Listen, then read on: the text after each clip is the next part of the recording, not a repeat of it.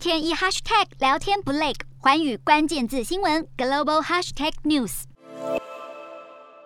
日本东北地区在台湾时间十六号晚间十点三十六分发生强震，地震规模为芮氏七点四，福岛与宫城县最大震度六级，岩手县与山形县则有五级，连东京都有四级，且在短时间内连震两次，让许多日本民众不禁想起三一一大地震的恐怖回忆。地震后，日本气象厅也一度对宫城及福岛沿岸发布海啸警报，不过已经在清晨解除。气象厅也研判，这可能是十一年前三一一大地震的余震。日本当局警告，未来一周可能还会有震度六级甚至以上的地震发生，提醒民众多加留意。